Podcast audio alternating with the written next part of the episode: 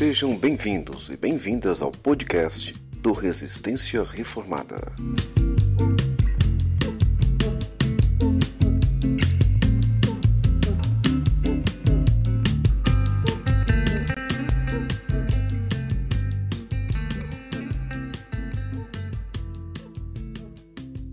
Olá pessoal do Resistência Reformada, saudações.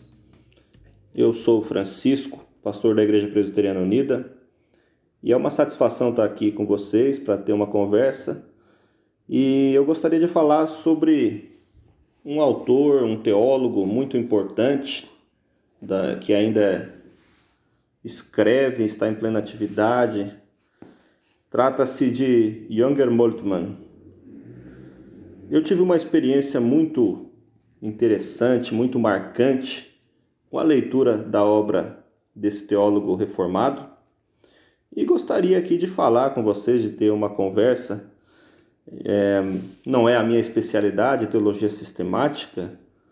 É, geralmente eu escrevo e trato de teologia do Novo Testamento, mas aqui é, eu trago uma reflexão baseada na experiência que tive e quero assim incentivar a leitura, o conhecimento, é, que se desenvolva uma reflexão aprofundada sobre o legado desse grande teólogo.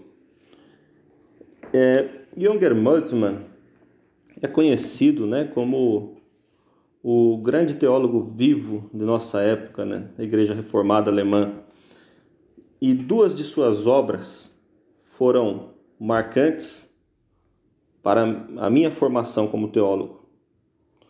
É, eu estudava na Universidade Presbiteriana Mackenzie, quando estava realizando os meus estudos para bacharel em teologia, né?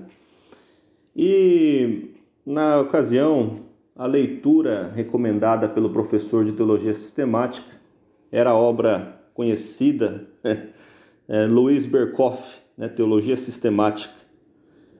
E a gente se sentia muito enfadado com aquela leitura tão tradicional, né, que remetia toda a reflexão à leitura da Bíblia, mas aquela leitura chapada, citações diretas aos textos bíblicos, pouca reflexão filosófica, pouca abertura para o diálogo, não é? Então, eu busquei fontes que não faziam parte, na época, do, dos textos que o professor orientava que lêssemos. Né?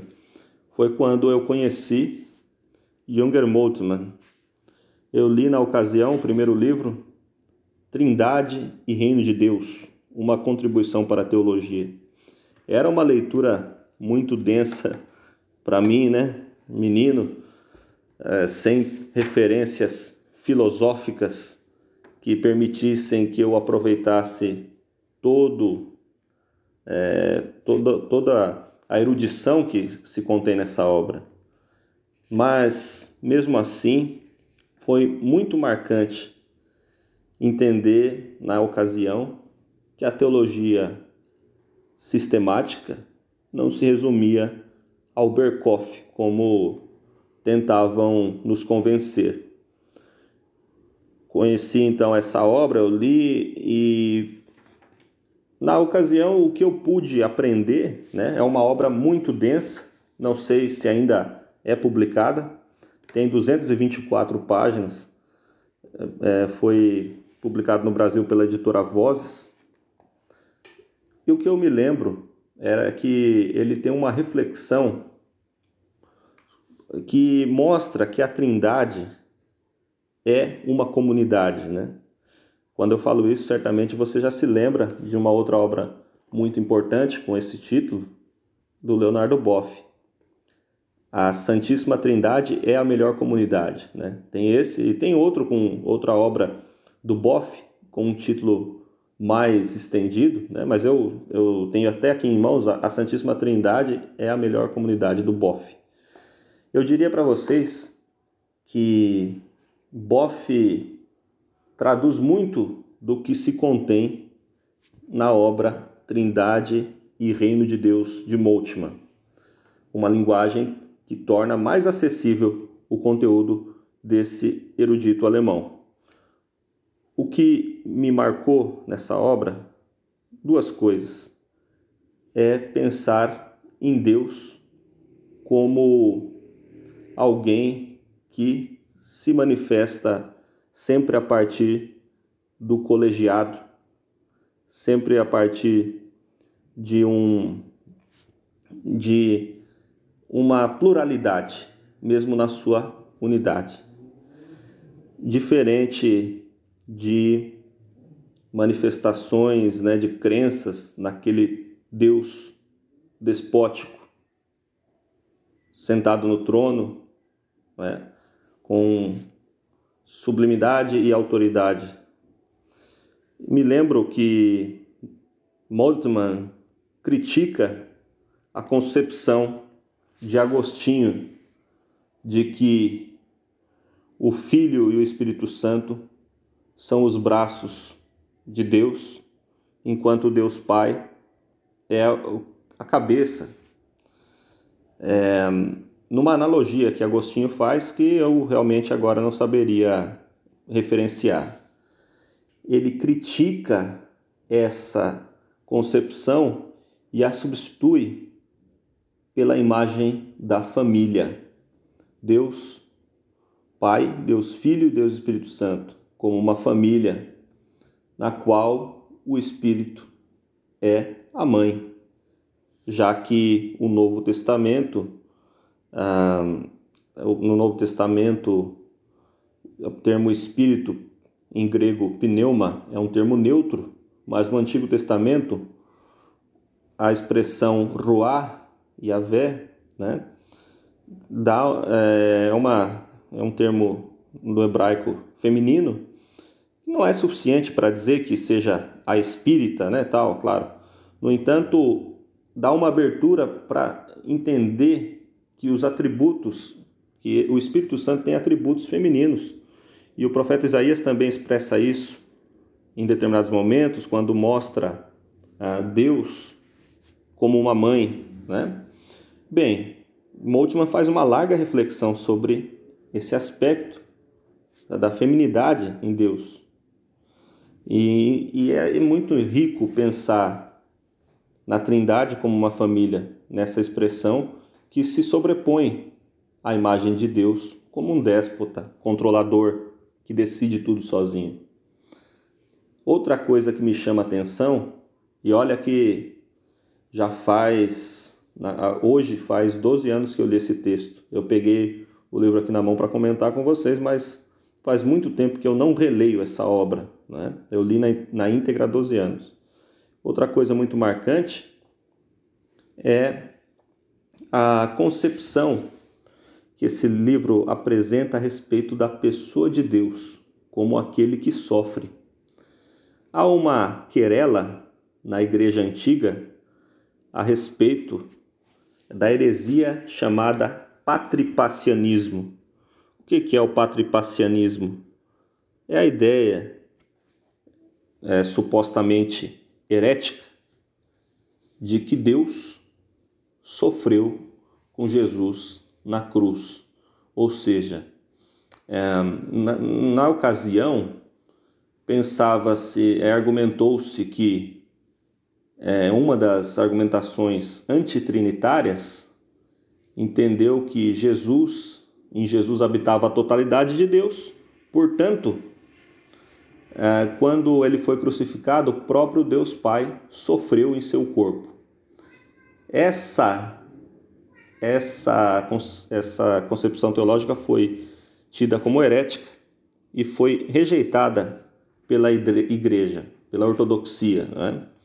No entanto, ao tomar essa decisão, a igreja cristã entendeu que Deus é impassível, que Deus não pode sofrer, como o Deus da filosofia grega. Ele é um ser impassível, não tem sofrimento. Moltmann ousa criticar essa ideia e fala que Deus sofre sim. Deus sofre, sofreu no na crucificação do seu filho. E Deus é aquele que compartilha o sofrimento de todo ser humano, de todo rejeitado, de todo excluído. Deus sofre com a sua criação, com a natureza que está sendo destruída. Então, Moltmann diz que a reforma protestante ela não foi efetivamente reforma. Ela foi uma reforma, é, não foi efetivamente uma reforma do cristianismo, mas ela foi uma reforma do cristianismo ocidental, porque deveria-se retomar as questões não apenas a partir do cisma entre a igreja romana e a igreja grega, mas desde o começo, porque é, é, a reforma protestante então proporcionou a, a continuidade, né, definitivamente, de um cisma entre Ocidente e Oriente. Se tivesse, se a reforma tivesse retomado os temas da teologia ortodoxa, né, do mundo grego, né, da, dos não só do mundo grego, mas dos outros das outras ortodoxias, né, Síria, Armênia, grega, enfim, nós teríamos um cristianismo no, no, no protestantismo que realmente buscou uma reforma, é, tentando incluir os, os elementos que fizeram parte dos primeiros concílios. Bom, em primeiro lugar, então, né, eu retomo a reflexão sobre a feminidade de Deus. E, em segundo lugar, né, essa ideia de que Deus sofre junto conosco. Além desse livro, que me marcou particularmente essas duas ideias e a superação daquela teologia é, maçante, repetitiva e autoritária que para mim era a teologia sistemática de Louis Berkhoff. É, além disso, outra obra de Moltmann foi particularmente marcante para mim. A fonte da vida, o Espírito Santo e a teologia da vida. Enquanto acabei de mencionar para vocês que Trindade e Reino de Deus é uma obra de erudição, uma obra né, de referência para a teologia sistemática, uma obra pesada, a fonte da vida é um texto muito tranquilo para se ler. Não é um texto acadêmico. É um texto de dimensão curta. Né? Tem apenas 147 páginas. É, um, o tamanho do, das dimensões do livro são pequenas também. E foi publicado e ainda está é, sendo vendido no Brasil pela é, foi publicado pela Edições Loyola. Então você tem acesso a essa obra. Eu recomendo que você ler esse texto, por quê? Porque não se trata de uma reflexão teórica, mas John Boltzmann traz o seu testemunho nesse livro. Ele fala de como ele se converteu, como ele se tornou cristão. Lembremos, né? Teólogo reformado, uma grande referência para nós. Moltmann foi soldado né? e, como soldado, lutou pelo exército nazista. Ele teve a experiência de nascer numa família secularizada, por assim dizer, de muito jovem, é, então lutar pelo exército nazista e enfrentou a experiência da derrota e num acampamento no qual os militares foram colocados, ele teve a experiência ali de, é, junto com evangélicos, não né? estou falando de modo muito livre, mas você pode ler, conhecer é, o Novo Testamento, receber estudos bíblicos e ter uma experiência efetiva de conversão.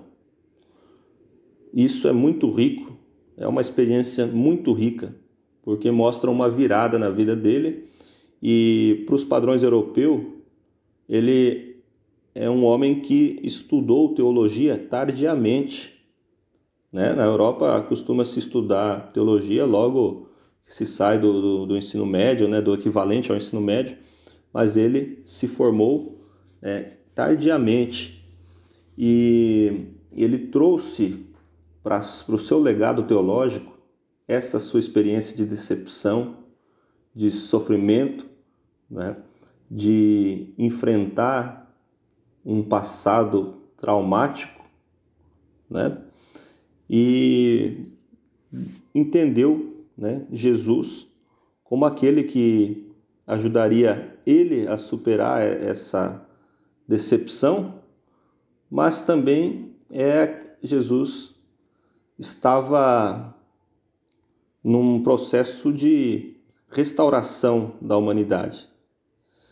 Sua obra então traz esse testemunho e você já já está supondo pelo que eu estou dizendo, né, é, pela sua trajetória em igreja evangélica, pelo pela sua vida na igreja, né? A conversão é obra do Espírito Santo. Então, ele traz em seguida ao seu testemunho uma uma explicação, né? uma, eu digo uma explicação sobre a teologia do Espírito Santo, porque eu reitero né?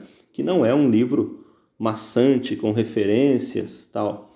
E nessa sua explicação sobre a teologia do Espírito Santo, ele fala inclusive sobre manifestações espirituais, sobre os dons do Espírito, sobre a oração, sobre vida espiritual, o carisma de Deus manifesto na comunidade cristã. E olha, gente, é, é, normalmente esses são temas daqueles livros é, de autoajuda, praticamente, né? É, aqueles livros devocionais.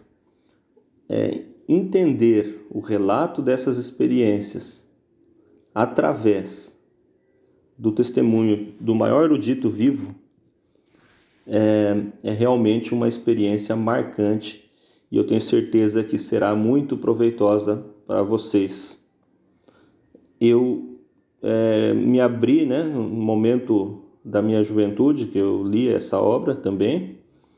É, estava ali conhecendo uma teologia muito conservadora, fundamentalista, e estava buscando resistência a essa teologia que, inclusive, na obra do Berkoff, fala-se que o Espírito Santo não age mais depois da era dos apóstolos, né?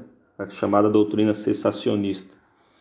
E entrar em contato com Moltmann, a fonte da vida, o espírito e a teologia da vida, foi uma experiência de renovação espiritual, de renovação das minhas convicções a respeito de Deus. E até hoje eu cito esse livro em textos, em artigos. Né? Esse livro eu sempre, eu nunca deixei de acessá-lo, A Fonte da Vida, porque é um livro né, tranquilo, assim, é um livro que mesmo quem não é especialista tem uma boa relação com ele. Né? Então essa é a minha experiência da obra que eu tive com a obra de Junger Moltmann, é, um grande teólogo vivo hoje está com 95 anos, né, 94 anos, na verdade 94 anos, em atividade acadêmica e é a grande referência para nós, teólogos reformados, que não reduzem a reforma protestante ao fundamentalismo, ao conservadorismo, ao pensamento retrógrado. Então, essa experiência eu gostaria de compartilhar com vocês. Foi uma satisfação trazer esse relato. Um abraço a todos, a todas. Um beijo, até mais.